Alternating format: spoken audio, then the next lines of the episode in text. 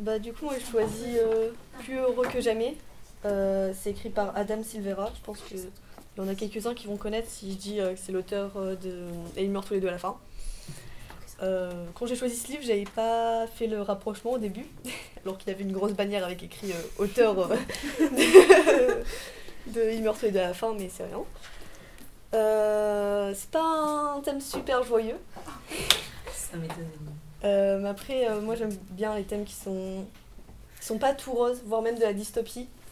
Euh, alors là, on parle d'un notre personnage principal, il s'appelle Orron Soto. Et son père, il s'est suicidé.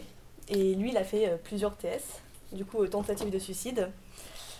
Du coup, sa mère, elle est en dépression et tout. Et du coup, il découvre une nouvelle entreprise qui enlève une partie du cerveau, qui euh, enlève la mémoire. En gros, il veut recommencer une nouvelle vie avec plus aucun souvenir. Du coup, on va suivre tout le, re- tout le, la reconstruction de bah, sa vie, parce qu'il a enlevé euh, une partie de sa vie, clairement.